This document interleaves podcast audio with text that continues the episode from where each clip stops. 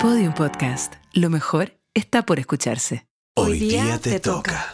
Porque hoy día te toca. Hablar de sexo. Una conversación íntima para entender todo eso que siempre quisiste saber. Pero nadie te quiso contar. Hoy día sí. Hoy día te toca. ¿Hoy día me toco? No, hoy día te toca. Porque mientras más lo hablamos, mejor, lo pasamos.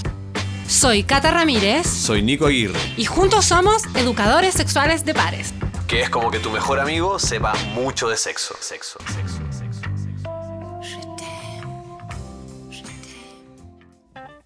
Sean todos y todas y todes bienvenidos a este Consultorio sexual. parte 2. Te parto en dos. No, mentira. ¿Cómo estás, Cata? Bien, ¿y tú, Nico? Bien, me pregunto cómo estará toda esa hermosa gente que nos escucha allá afuera, al otro lado del parlante. Debe estar expectante porque ayer recibí una infinidad de preguntas para este capítulo especial Consultorio Sexual 2. Ay. Así que me imagino que están ahí esperando mm, por Oh, nuestra ese respuesta. público, ese público participativo realmente me pone. mm, A mí me pone muy feliz. Vamos a la primera pregunta al tiro, dos cucharadas a la papa. Eso, me divierte y me cita. Ya.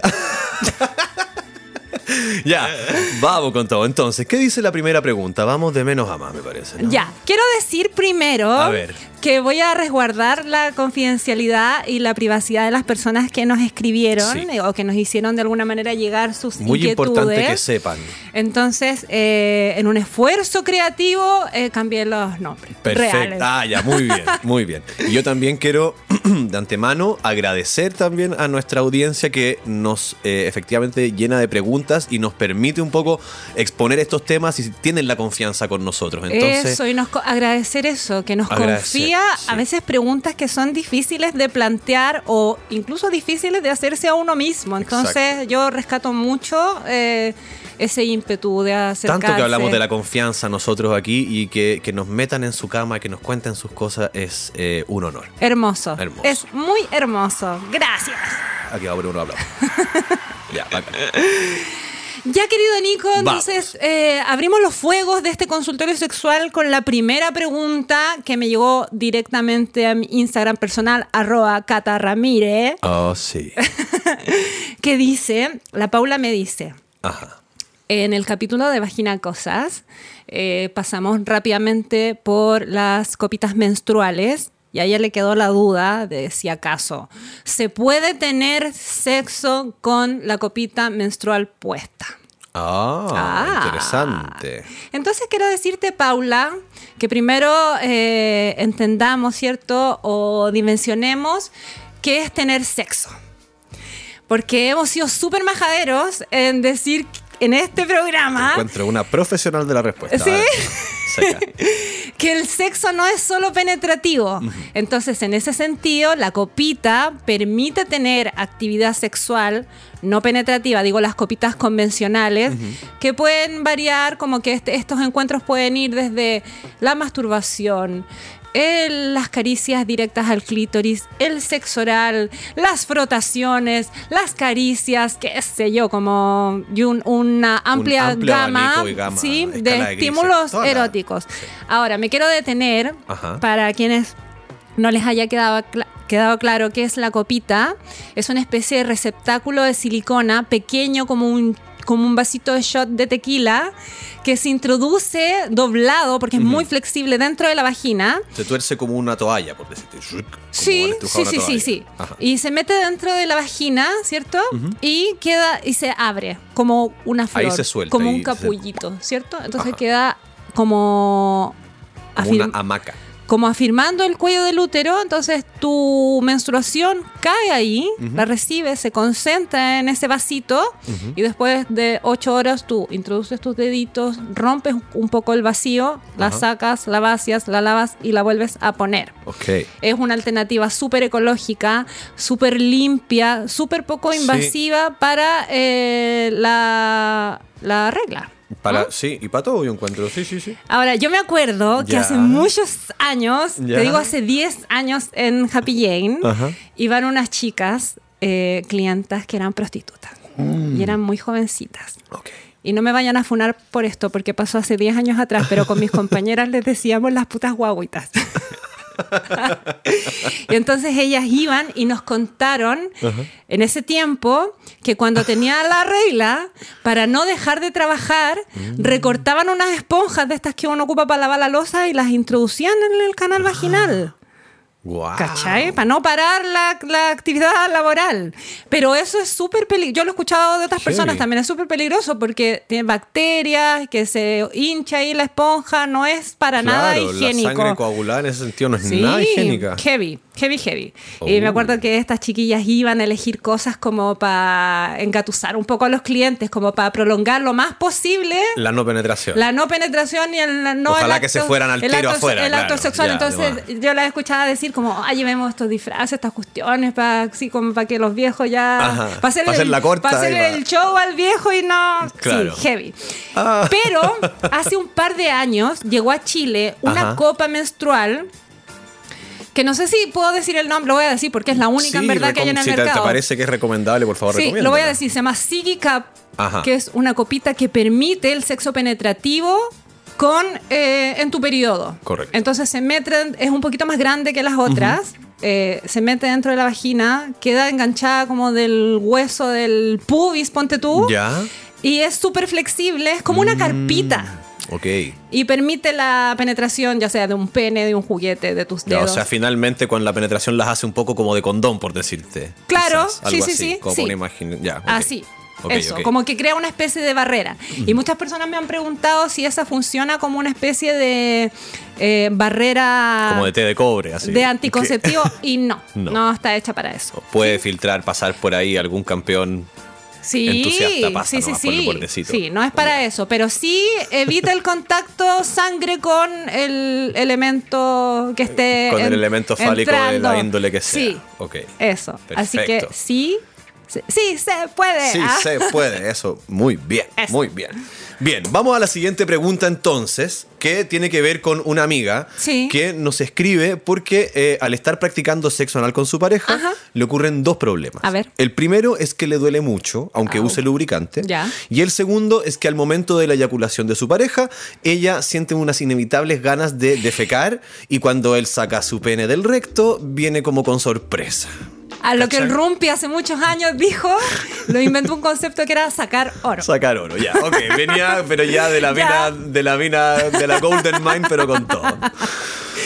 Entonces, eh, eso es un momento que puede ser muy incómodo y que en el fondo viene también como opacar todo lo que, toda la pasión que significa llegar al momento del sexo analito. Entonces, para nuestra amiga, vamos. eh, yo también me tomé el gran esfuerzo y estuve pensando mucho rato cómo cambiarle el nombre. Así que le puse Ana. ¿Ok? ah, por ano. Ay, por eso. bueno, puede ser mi inconsciente ahí saludando. Ya. en fin. Entonces, ¿qué es lo que pasa? Tenemos aquí dos factores. El primero es el de la lubricación y el dolor. Por Ya. Partamos por ese. Sí, partamos por eso. Entonces, hay que saber y tener muy en claro que el ano, que tiene muchas terminaciones nerviosas, ¿no es cierto? Sufre de un problema que la vagina no, que es que no se autolubrica. Entonces, no se autolubrica y es una zona donde puede, entonces, al mismo tiempo que hay mucha sensibilidad, puede haber mucha irritación y puede haber mucho dolor. Entonces, ella comenta que igual usa lubricante. Sí. Entonces, yo, sin saber tampoco eh, cuál, cuál ni cuánto, Sí. Lo que yo podría recomendar, o lo que yo he estudiado y visto por ahí, es que para la práctica del sexo anal, cuando ocurren estas cosas, no hay que escatimar en ningún caso. O sea, si es necesario usar dos litros de lubricante, Eso. hay que llegar hasta ese punto. Aquí no aplica el menos es más. Exacto, no, no, no. Más es Aquí más, si queréis más, más. Dar es dar, diría, diría Phil. Entonces hay que realmente poner mucho lubricante Sí. y o también poder eh, pensar en un lubricante de silicona, ponte tú. ¿Por Porque vamos a contarle a nuestra audiencia que existen básicamente dos grandes tipos de lubricante. Sí. También hay algunas derivaciones y otras cosas que tienen unas, unas cosas que te duermen, partes que nosotros no las recomendamos para nada. Eso. Pero básicamente nos vamos a concentrar en los que son en base a agua y los que son en base a silicona. Eso. Los que son en base a agua tienen como la gracia o en el fondo tienen un grado de absorción, ¿no es cierto?, más parecido a los fluidos corporales, como podría ser la saliva o el plasma que sale por la vagina o del pene, ¿no es cierto?, cuando se lubrican ellos mismos. Y eh, los otros son los de silicona, que son los que nosotros recomendaríamos si tú quieres vivir la fantasía de tener sexo en la piscina, ¿no es cierto? O en la ducha incluso, que no hemos dado cuenta que el agua puede no ser un factor lubricante como muchos pensamos. El eh, lubricante de silicona se demora más tiempo en absorber, deja la piel de una como, como sedosa, ¿no es Sedosidad. cierto? Sedosidad. Eh, y esa sedosidad se mantiene durante más tiempo. ¿Puedo decir algo? Pero por supuesto. Sí, que los lubricantes de silicona tienen la ligereza de la lubricación natural. Son como decirlo más livianos Ajá. y los lubricantes de silicona Ah, son que, perdón, más dijiste dos veces silicona ahora. Entonces, primero el de agua. como- Que dijiste, dijiste los de silicona y luego los de silicona. Pero yo sé que el primero queréis decir el de agua. Ya, los lubricantes a base de agua, se de nuevo, Ay, los lubricantes a base de agua se parecen mucho a la lubricación natural Ajá. en términos de consistencia. Son, por así decirlo, más livianos, ¿sí? Sí. Y los lubricantes de silicona son más densos, son más gruesos. Entonces como que revisten la piel de una capa más eh, contundente Ajá. que genera como Una una, especie de barrera, lenta. claro, de barrera entre lo que va a entrar y el roce. Correcto. Bacán. Eso. Dicho esto, quiero agregar que en el tema del sexo anal, algo que yo he podido eh, apreciar es que todo tiene que ver también con la relajación. Sí. O sea, el recto es un músculo que trabaja, bueno, como que a todos los músculos, como en tensión y en relajación, tensión y relajación. Entonces, también podemos preguntarle a nuestra amiga Ana, ¿no es cierto? ¿Cuánto, eh, ¿Cuánta previa anal se tiene también? Porque en el fondo Eso. están las caricias. O sea que esto funciona igual que cualquier músculo. Si yo tengo el, tello- el cuello tenso, igual un masaje me viene súper bien. Un masaje específico, un buen rato, no como dos minutos y estamos listos. No, po. Entonces puede ser una, eh, puede ser tocar con las manos, puede ser eh, un masaje con lubricante, puede ser con un vibrador que, que sea anal, ¿no es cierto? Preocuparse ahí Con para tope, que con tope. ¿no es cierto? Eh, también tenemos kits de, de entrenamiento anal que parten con, con figuras que son del tamaño, qué sé yo, como de un dedo chico y Son van como un poco unos para arriba. arbolitos de Navidad Claro. miniatura. Exacto, Así y van de más chico a más grande para que uno pueda como ir entrenando esta musculatura, porque no olvidemos que eso es lo que es, un músculo. Entonces, también se entrena, se relaja, se contrae, como que hay que tratarlo igual como si fuera cualquier otro músculo Quiero decir algo, ¿puedo favor, interrumpirte? interrumpe, porque yo me alargo de repente. Claro, en- entrenar, ¿cierto? Yo eh, lo diría como más estimular. Estimular. Que antes de penetrar un ano, Ana, tu ano necesita recibir la misma cantidad de estímulos que recibiría tu vulva. ¿Sí? Una estimulación directa, por ejemplo, una estimulación directa al clítoris, unos frotes, una cosa, unos Claro, besos. El beso negro también, ¿no es Chupar potito, Chupar potito. puede ser una muy buena manera de eh, abrir también. De relajar la de raja. Sí, po. Pero es que sí, po. Sí, po. Bueno, Ah. y somos educadores sexuales de pares. pero, en esta, pero en esta versión más como Bueno, bien. distendida. Igual estamos diciendo algo que es muy Es que cierto. hay que decirlo, el pan pan vino vino, por Sí, favor. sí. Entonces eso, que a veces se nos olvida, como que tenemos poca cultura de estimular el potito. Entonces, los besos, las caricias, frotar, usar un juguete. Tiene que haber una preparación previa más allá. O sea, creo que primero que todo antes de un entrenamiento con juguetes. ¿Sí? Ujú, me Eso, parece. quizá por sí. ahí podemos eludir el tema del dolor, pero el sexo anal no debe doler. Exacto. Y cualquier producto que se use con anestesia, lo que va a hacer es como camuflar el Claro, y dolor. después va a ser peor. y después cuando se te pase el efecto, tú te vas a dar cuenta que a lo mejor fue muy agresiva la penetración y vas a tener alguna fisura anal o vas a tener algún sangramiento Claro. y vamos a estar frente a Eso va a un, ser un más complicado. caso fome igual. Nada Sin duda que vamos de a poco. O sea, partamos con las caricias, partamos. Entonces, esto yo, para mi Sí. gusto, nos, nos deriva como, bueno, al siguiente tema, que es el problema como de sentir estas ganas de hacer caca al momento de la eyaculación. Sí. Respecto de esto, yo quería comentar que investigando encontré que este eh, fenómeno ocurre no solo con el sexo anal, fíjate, como que hay hartas personas, mujeres o eh, portadoras de, de vulva, que eh, al momento de la penetración reiterativa, justo detrás del canal vaginal está como el recto. Sí. Entonces se puede estimular indirectamente a veces, dependiendo quizás de una postura o qué sé yo, de la hinchazón, qué sé yo. eh, se puede sin querer a través de la penetración vaginal estimular el recto a tal punto Sí. de que éste se relaje y también a una persona le den ganas de hacer caca cuando está eh, por tener su orgasmo. Totalmente. ¿Cachai? O sea, está involucrado el piso pélvico. Lo hablamos con la amiga. Regina Duca, que el piso pélvico sostiene toda esta cuestión intrauterina que incluye el esfínter también. Claro. ¿Sí? Entonces puede pasar, para que, para que en el fondo Ana no vaya a pensar que a ella nomás le pasa esto, A realmente pasa, a todo el mundo le ocurre. Y para que sepa también, puede incluso llegar a pasar no siendo una penetración anal. Ya. Entonces, ahora, si pasamos a la eh, penetración anal directamente, hay que saber que en el recto, eh, los esfínteres del recto en el fondo se pueden, se relajan en presencia como de este ser extraño, Ya. como ser que no está, y que en el fondo el, el- el intestino o el, el organismo, las únicas veces en la vida que siente que ese espacio está ocupado por algo es cuando está a punto de evacuar. Ya. Entonces, de alguna manera hace como un reflejo el cuerpo y siente como que ya está un poco en la acción de evacuar porque está ese cuerpo extraño ahí. Ah, Entiendo. ¿Cachai? Entonces Sí. dice como, ah, ya démosle, ábranla con puertas. ¿Cachai? Entonces, eso puede generar este reflejo y las ganas de hacer caca. Ya. Entonces, para prevenir esto, porque se puede prevenir de alguna forma, vamos a hablar ahora de dos cosas que se recomiendan mucho. Ya. Entonces, una es eh, preocuparse, que también es algo que nosotros hemos dicho acá, yo ayer pensaba en esto. Hay que prepararse, darse el tiempo, no salir con esto de como, oye, si tenemos sexo a la hora de la nada. Sí, acabo de comer poroto. Exacto. Sí. ¡Qué buena idea! Listo. O bien decir, como sabéis que ando con ganas que se- ya, de repente preparémonos y entonces yo me preocupo incluso hasta de lo que puedo comer ese día. Sí, de es tener menos una- espontáneo. un poco menos espontáneo para llegar a ese momento en control y saber perfectamente que ya fui, por ejemplo, al baño hace dos horas, eh, que estoy más bien liviano eh, de, de la digestión. Sí.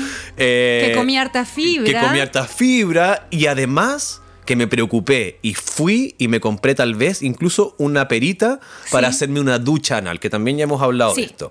Entonces es un objeto que tiene una punta bastante delgada por la cual eh, sale agua tibia que tú previamente pones en esta perita que va debajo, que es como de silicona, y eh, se salen como los, los sedimentos que puedan haber en el recto, ¿no es cierto?, de la última vez que fui al baño, qué sé yo. Sí. Entonces, ¿qué hacemos con esto? Cuidamos nuestra salud mental, por decirlo así, frente al episodio del sexo anal. Entonces, además, yo tomo esta preparación y entro a tener sexo. Más encima que ya nos preparamos, nos pusimos de acuerdo, llegamos a una hora, quizás pusimos una música. Hoy día te toca. Y ya sé que me va a tocar y sé que estoy preparada para lo que venga. Yo te aseguro, amiga, que lo vas a disfrutar un montón y que una cosa va a solucionar la otra. ¡Yeah! Ya, larga la respuesta, pero con todo el amor que, nos eh, convoca aquí a hoy día te toca. Me Cata, encanta, me encanta, me encanta, me encanta. me Seguimos. encanta. Oye, esta pregunta nace directamente desde, la, desde el seno de mi familia. Ah, no me digas. Porque mi papá la otra vez me preguntó, ¿Ya? Porque le gusta harto meterse a Twitter, internet, no sé qué, y me dijo, oye, ¿qué es ser demisexual? Y le expliqué y me dijo, pero como que no entendía tanto Ajá. y quería que yo le explicara esto de las orientaciones sexuales. Perfecto. Y en ese momento yo no lo hice porque, bueno, estaba en otra y que quiero que lo que escuche. ¿ah? Ahora, Pa, pa, escucha ¿queréis cómo- saber? Ahora- Escucha cómo se escucha. Escucha. ¿Mm? Entonces, hoy día me voy a dar una vuelta larga Dale. porque estoy muy, muy reflexiva hoy. Ajá. Quiero transparentar que estamos grabando este capítulo hoy día miércoles 26 de octubre, día que se celebra además la- el Día de la Visibilidad Intersexual. Porque he visto mucho en redes sociales, en estos comentarios donde la gente pelea y se agarra del moño, no, que Dios no hizo hombre y mujer y la ciencia y la biología dice que solamente hay hombres y hay mujeres, cromosomas XX Ajá. y XY, ¿sí? Sí, Calma, que voy a hablar un poco de la diversidad. me encanta. En uno de los capítulos anteriores hablamos de la intersexualidad. Entonces, es una mentira garrafal que nos han dicho históricamente que solamente existimos hombres y mujeres. Hay toda una variedad, ¿cierto? Cromosómica y genital que es intersex. Y hoy cuando venía para acá, me encontré en el metro con una persona colorina. Y después cuando venía caminando por Marchán Pereira, me encontré con otra. Todo esto para decir que la población que nace intersexual, ya sea Ajá. con genitales que no son ni, de- ni masculino ni femenino, o vulvas que parecen más un pene, o penes que parecen más una vulva, o una cosa no tan eh, definida, ¿cierto? Ni de macho ni de Que hembra. definitivamente no hemos visto mucho de eso. Claro, y con combinaciones cromosómicas que incluso pueden ser XXY o X0, ¿cierto? La población que nace intersexual en el mundo es similar a la población que nace pelirroja. Y yo hoy día me encontré con dos personas colorinas en la calle, ¿sí? Entonces, este sistema tan binario que nos habla de hombre y mujer también yo veo que se replica en las orientaciones sexuales, donde nos dicen que te pueden gustar personas de tu mismo sexo o personas de sexo contrario para hablar de homosexualidad y heterosexualidad. Pero habemos 7 mil millones de personas en el mundo, ¿sí? Por lo tanto, hay 7 mil millones de sexualidades diferentes De genitalidades. todas son únicas. Entonces, tratar de encasillarnos a todos en estas dos cajitas es un poco complejo. Entonces, ahí aparece la bisexualidad, ¿sí? Que es cuando yo me siento atraído tanto por hombres y como mujeres, en una ecualización que puede ir variando. Me puedo sentir más atraído por, mu- por hombres o más atraído por mujeres, o en un ciclo de mi vida puedo sentirme más atraída por mujeres y en otro más por hombres, que como que va cambiando, ¿sí? Sí. Y por otro lado están las personas eh, pansexuales, Ajá. ¿sí? Entonces ahí estas personas se pueden enamorar indistintamente de hombres, mujeres, pero también de otros géneros. ¿sí? Creo que en otro capítulo también Sí, sí. podemos hacer un capítulo especial de diversidad. ¿Qué te parece? sí. Y tener un invitado. Me parece. Yo ya lo tengo ahí más o menos entre ceja y ceja. que puedes como enamorarte de una persona no binaria, ¿cierto? O una persona trans, o una persona cis, o un hombre, una mujer. Todo, todo el espectro. Eso es la pansexualidad. Y está también la asexualidad, que es no sentirse Correcto. atraído ni, ni sexualmente como ni románticamente por otras personas. Ajá. ¿sí? Ahora, quiero decir, todo esto es un gran espectro. El ser asexual y no tener deseo sexual por las personas no significa que yo no pueda enamorarme. Exacto. ¿Sí? Y entonces esta orientación sexual, a mí me gusta hablar más como de orientación afectiva o de deseo o eh, romántica también.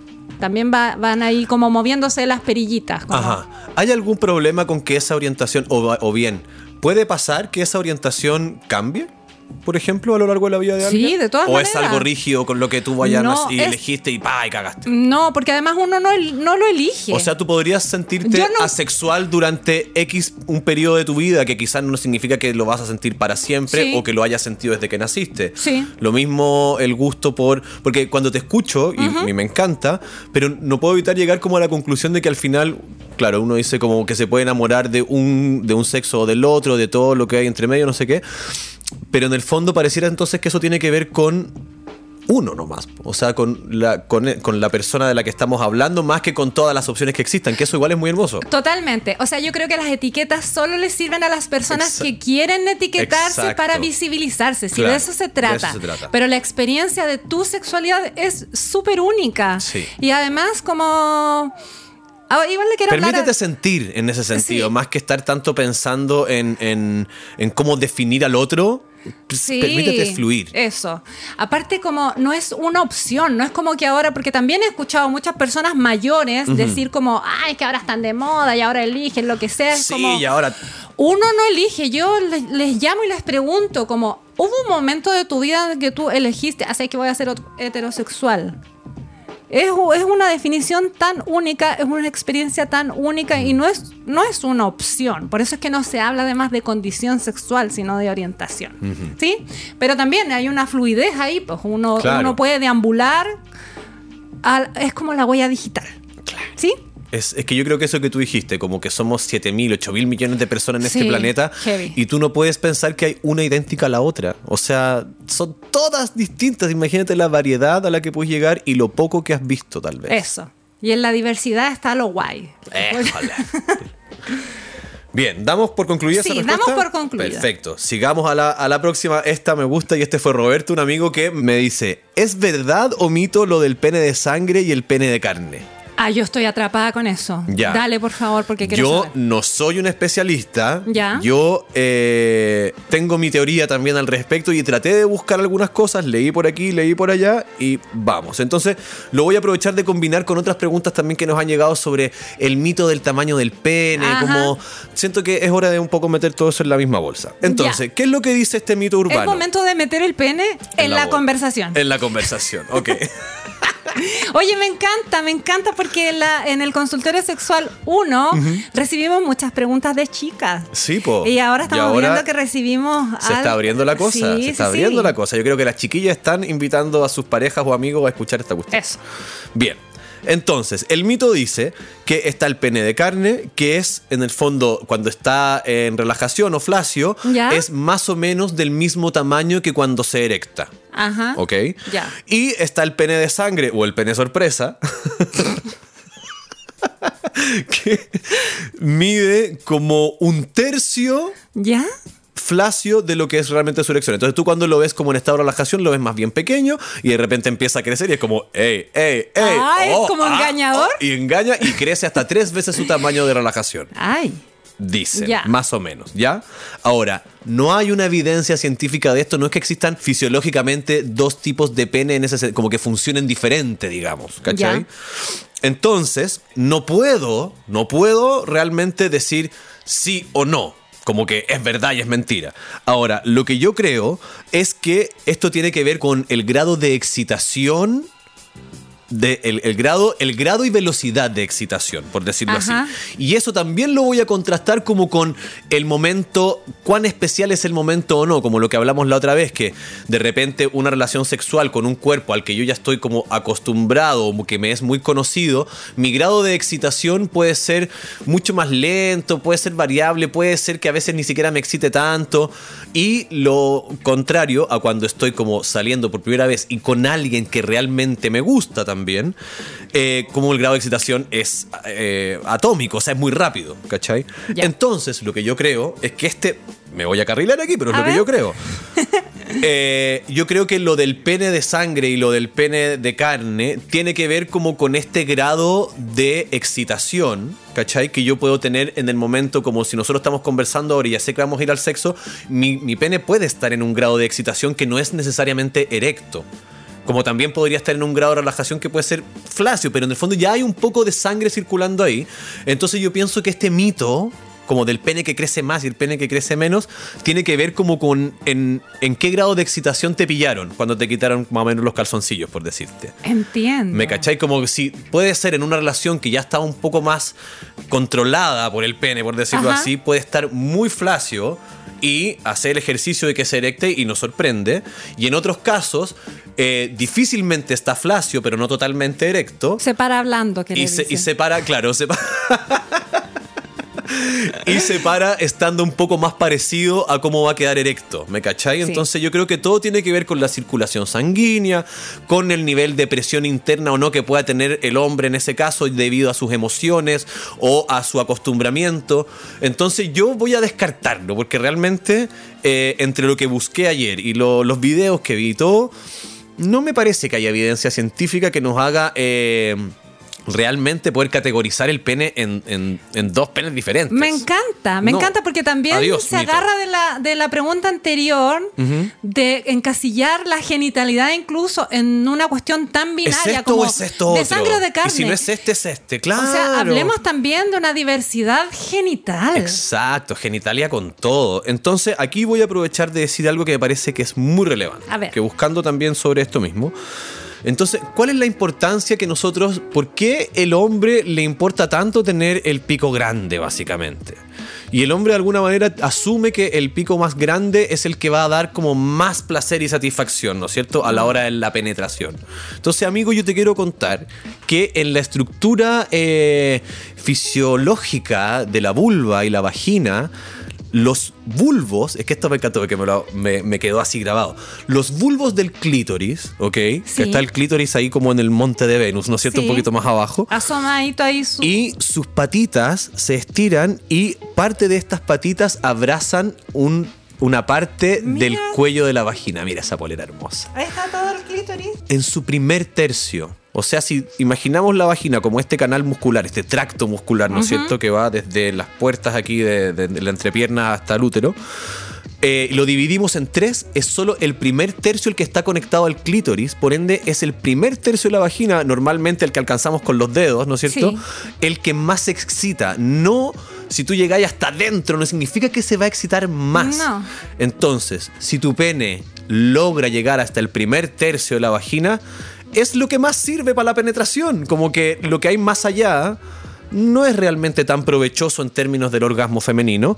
Y tener un pene gigante, ya lo conversamos también en el capítulo de Pene Cosas, eh, puede ser a veces mucho más un problema Molesto. que una gran, eh, un gran orgullo, digamos, porque esto tiene que ver todo con la forma, ¿no es cierto?, también de, de andar mostrando ahí el pico, el porno también, que Sí, nos hace una esta cuestión idea. cultural nomás, de que un pico grande hoy día representa masculinidad, habilidad, y sabemos que esos valores están puestos en otras cosas y no solo el... Exacto. Y para complementar esto, Ajá.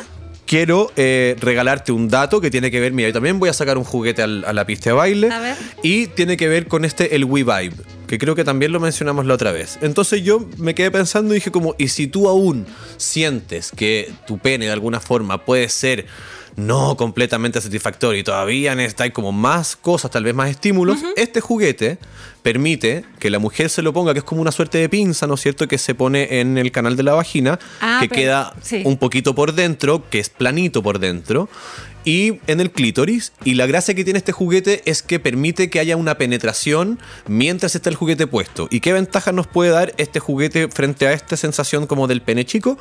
Es que obviamente se va a apretar un poco el canal vaginal, ¿no es cierto? Y que el pene también va a recibir estimulación de la vibración del de juguete. vibración. Se siente como más completito adentro de la vagina. Claro. ¿sí? Entonces, esto nos puede dar una sensación exacto, como de mayor vigor entre la vibración y estar más apretado. Y es lo que yo recomendaría de repente para una pareja que está buscando alternativas o tiene alguna forma de, vamos a llamarlo ligeramente como trauma con, esta, con este Ajá. tema. Eh, yo recomiendo que puedas investigar en algunos juguetes que, que pueden solucionar esa sensación. WeVibe es una marca y Es el modelo marca, de ese correcto. juguete se llama Chorus, Cor- como Chorus. Chorus, ¿sí? perfecto. Gracias por esa corrección. Sync también. Entonces, eh, eso, desmitificamos la cosa del pene de sangre, el pene... O sea, amigo, todos los penes se llenan de sangre para erectarse. Eso es así. Puede que antes de que llegue el momento de tu excitación haya habido más sangre en tu pene o menos sangre en tu pene. Que hayas estado pensando en sexo o que tu sangre haya estado en otra parte de tu cuerpo. Porque eso es lo que pasa. La sangre va de aquí para allá y de allá para acá. Así que, Como listo. la canción. Eso. De aquí, Para allá. de aquí, para allá. Ya, oye, quiero ir a esta siguiente pregunta también eh, realizada por un hombre. Me encantaría estar escuchando como cumbia todo el rato en esta, en esta, en esta versión. Jorge Ajá. me escribió y me contó que con su esposa tienen dos hijos y ya no quieren ni tampoco pueden tener Ya. más. Y a ella le hacen muy mal las hormonas, los Ajá. anticonceptivos. Y él es, transparentó igual que era medio como reacio a ponerse condón, medio olvidadizo, como no tan riguroso. Ya. Y que su esposa está hace rato insistiéndole con el tema de la vasectomía. Y él no entiende muy bien de qué se trata. Y me pide que se lo diga en sencillo porque en la medida en que lee cosas, como que queda más confundido. Con abejitas y con flores. Eso. Ya. Entonces, quiero decirte, Jorge, que la vasectomía es una opción de manejo definitivo de la fertilidad. Es un procedimiento quirúrgico que se hace a nivel de los eh, conductos que llevan el semen desde los testículos a el, el motor que, que dispara la eyaculación que está en tu próstata. Entonces, este procedimiento que dura no más de 20 minutos, lo que hacen es hacerte una incisión a nivel del escroto, y te intervienen en este canal para que no vayan los espermios espermatozoides, a porque- tu eyaculación. Correcto. ¿Sí? Porque como ya hablamos, el semen no está compuesto solo de los espermatozoides. Sí, y es un procedimiento totalmente ambulatorio. Esa incisión que te hacen no mide más de un centímetro. Y tú, bueno, pasa el, igual te ponen anestesia local Ajá. y pasa el periodo de la anestesia y a las dos horas ya podías estar en tu casa y al otro día incluso podías estar trabajando. La única precaución es que no hay que hacer esfuerzo. No te, no te vayan a andar en bicicleta. Claro, no es, ni a- es no llevar la sangre a Sí. ese lugar para que pulse la ni estar cargando bolsas, claro. ni nada. ¿Mm? ¿Sí? Eh, ahora, una vez que te intervienen, ¿cierto? Que te hacen esta esterilización, se demora dos meses en que se haga efectiva. Ajá. Porque en una eyaculación, el 1% de todos esos fluidos son espermios. ¿Cachai? Entonces hay que esperar como dos meses para que ya todos los espermios salgan Hayan abandonado. la y- hayan abandonado, ¿cierto? Tu cuerpo. Sal de ahí, Satanás. Y el médico te hace un espermiograma Ajá. que ve cuánta cantidad de espermios O van. sea, tú igual sigues eyaculando, pero ya con 0%, 0 espermios, digamos. 0% espermio. Ujú. ¿Sí? Perfecto. Eso. Eh, se dice que es un procedimiento reversible. Eso te quería preguntar, Sí. porque yo he escuchado eso. Pero igual, yo estaba escuchando a un doctor que Ajá. conozco, un urologo seco que se llama Felipe Águila, Ajá. que dice que tú tienes que ir a la, a la vasectomía, no pensando como que es un abrocharte y ponerte los zapatos y después desabrocharte. ¿Sí? Pensando que es una decisión. Una, una decisión definitiva, porque es muy fácil hacerse la vasectomía, pero los procedimientos quirúrgicos de revertirlos son Es difíciles. como el tatuaje. Es súper más. Sí, es súper más complicado y el porcentaje de efectividad de esta revers- reversibilidad Correcto, no varía entre el 100%. 70 y el 80% de, de casos positivos. Entonces Correcto. dice que el 4% de los hombres que se somete a esta re- reversión, en verdad son por casos súper puntuales, como, no sé, pues ahora ya tiene otra pareja y quiere tener Mm, hijos o, claro. o sufrió la pérdida de un hijo. Claro. ¿Cachai? Pero entonces esto, como ir súper consciente de que no es un procedimiento como de ir y venir. Como que si lo hacís tenéis que estar súper seguro. Y en ese sentido, él dice que, bueno, antes había una visión como bien paternalista de los doctores hacia sus pacientes y ellos decidían un poco bajo su criterio Mm. qué hombre estaba apto para vasectomía o no. Yo diría decir que solamente si eres menor- eh, mayor de edad y estás súper convencido, te lo hacen Te nomás. Pero tenéis que estar eh, eh, enten- Claro. entendiendo muy bien a lo que vas, porque en el momento en que tú vas a la consulta del médico y él te explica todo esto en mucho más detalle, claro, Claro. te va a mandar a hacer unos exámenes que en verdad son como pruebas de coa- coagulación, cosas muy simples, y a la semana ya te puede tener operado, listo, para salir al, Al mundo. Al mundo, a ¿cierto? no dejar a nadie embarazada. Después de dos meses, ¿sí? y algunos hombres, bueno, existe el mito también de, de que la vasectomía va a afectar tu, tu erección. Ya. Eso es totalmente falso. La vasectomía no interfiere en la ingeniería y en el mecanismo de la erección. Ajá. No interfiere en tus orgasmos para nada y no interfiere para nada en la eyaculación. O sea, la eyaculación va a seguir siendo la misma. Solamente una persona va a saber que tú te has hecho la vasectomía si te mira los espermios con un, o sea, el semen En con un- una lupa y se da cuenta que no tenía espermio. Pero es así de sencillo, ¿sí? Perfecto. Cierre con la vasectomía. Ayer, amigo querido, recibí un mensaje a altas horas de la noche de una chica a la que le voy a poner Melisa. Y la Melisa me dice que más que una pregunta, ella quiere saber eh, nuestra opinión. Dice que nos escucha hace rato, que tiene 37 años, que es mamá de mellizos, que tienen 6 años, y que se separó. Y 13 años estuvo en pareja con esta persona, un hombre, el hombre, el padre de su hijo, y que Ajá. nunca, nunca sintió orgasmos y que siempre normalizó sentir dolor en las relaciones. Wow. Entonces una vez que se separó, ella como que se culpó y fue al ginecólogo y se revisó y a ver como qué anda mal ¿Cuál es conmigo, mi por qué siento dolor. Eh, hasta que esta persona como que le empezó a cuestionar que en verdad eh, ella no estaba como empoderada de su placer ni nada porque solo se había enfocado en ser mamá y ella se empezó a sentir como un medio, ¿cachai? Para que él tuviera... Palmete saca. Palmete saca, que en algún momento se quedó dormido, curado arriba de ella después de tener un encuentro Mm. sexual. Y entonces como que su autoestima sexual se vino a la baja. Ella piensa definitivamente que merece algo mejor. Y, Y ahora eh, se separó. ¿Algo así? Sí, pues ya está separada. Y Se que separó, entonces ahora le viene la pregunta, ¿cómo puede des- redescubrir su sexualidad? Y que tiene un poco de ganas de tirar el poto a la chuña. Entonces, ahí se cruzan varios temas, nos queda poquito rato, Sí. pero quiero decir, amiga, Nos parecía muy relevante estamos poder... acá, imposible no empatizar con toda esta situación. Nunca hay que normalizar el dolor en las relaciones sexuales. Eso habla no solo como de un problema de uno, puede ser que uno tenga vaginismo, qué sé yo, como una cosa fisiológica, pero por tu relato me suena más a como una desconexión y una despreocupación de tu pareja por tu excitación, por tu deseo y por tu placer. Ahora, cuando uno tiene hijos pequeños, uno, Ajá. ¿cierto? Tu cerebro se configura para estar enfocada en esa prioridad, ¿cierto? Que los hijos son muy demandantes cuando son pequeños y cuando son grandes también. Eh, Imagínate con dos.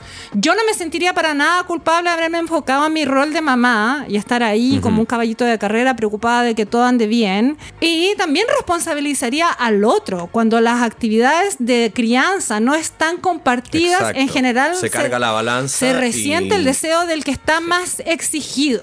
Sí. ¿Sí? 100%.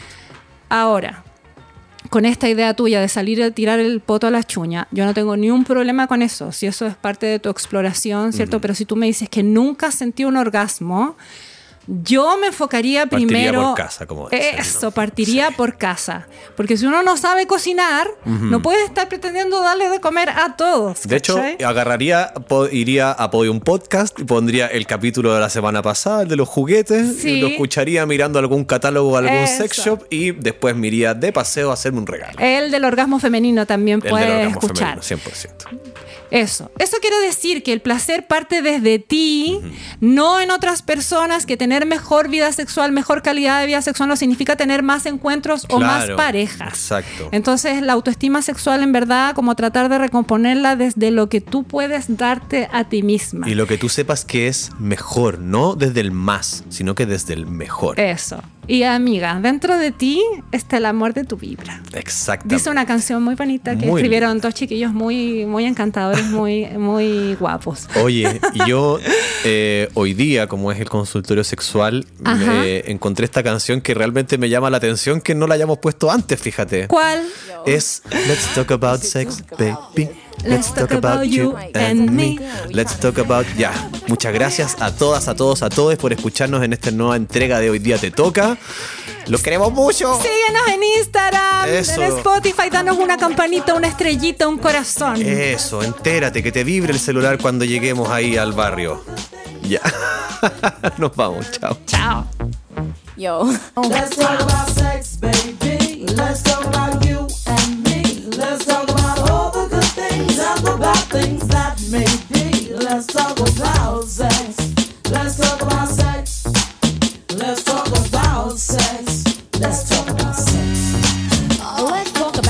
for now. To the people at home or in the crowd. It keeps coming up anyhow. Don't decoy, avoid, or make void the topic. Cause that ain't gonna stop it. Now, we talk about sex on the radio and video shows. Many will know anything goes. Let's tell it like it is and how it could be. How it was and, of course, how it should be. Those who think it's dirty have a choice. Pick up the needle, press pause, or turn the radio off. Will that stop us, Pat? I doubt it. Alright then, come on, spin. Let's talk about sex. Let's talk about sex. Let's talk about sex. Let's talk about sex. To trap, make any man's eyes pop. She use what she got to get whatever she don't got. Fellas drew like fools, but then again, they're only human. The chick was a hit because her body was booming. Gold, pearl, rubies, crazy diamonds. Nothing she wore was ever common. Her dates, heads of state, men of taste, lawyers, doctors. No one was too great for her to get with or even mess with. The press, she says, was next on her list. And uh, believe me, you, it's as good as true. There ain't a man alive that she couldn't get next to. She had it all in the bag. She should have been glad. But she was mad and sad and feeling bad. Thinking about the things that she never had. No love, just sex. Followed next with a check and the note. That last night was dope. Dope.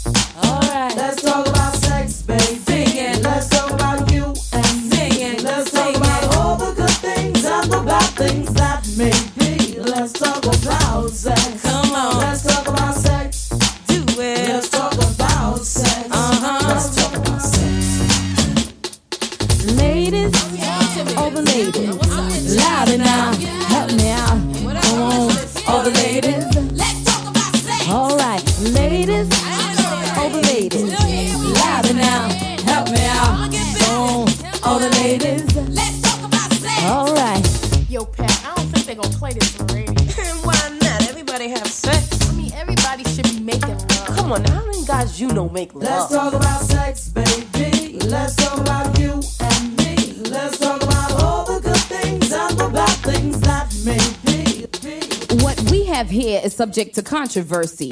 A three letter word some regard as a curse. See, he may fiend and have a dream because he's seen a teen in tight jeans. What makes him react like that is biological. The scheme on getting in those jeans is diabolical.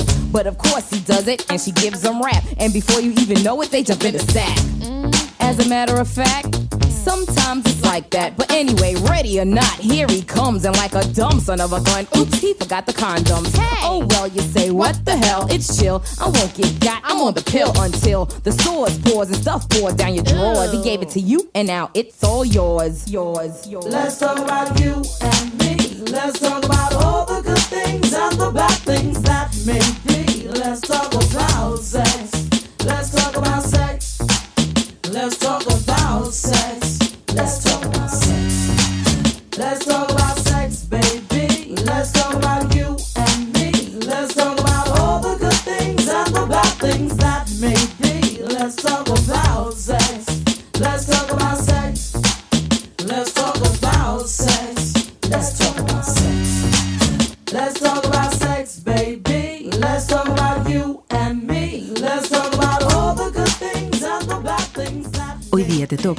es un contenido original de Podium Podcast. Para escuchar más conversaciones como esta, entra a podiumpodcast.com, Spotify o donde escuches tus podcasts. Síguenos en nuestras redes sociales y búscanos como Podium Podcast Chile.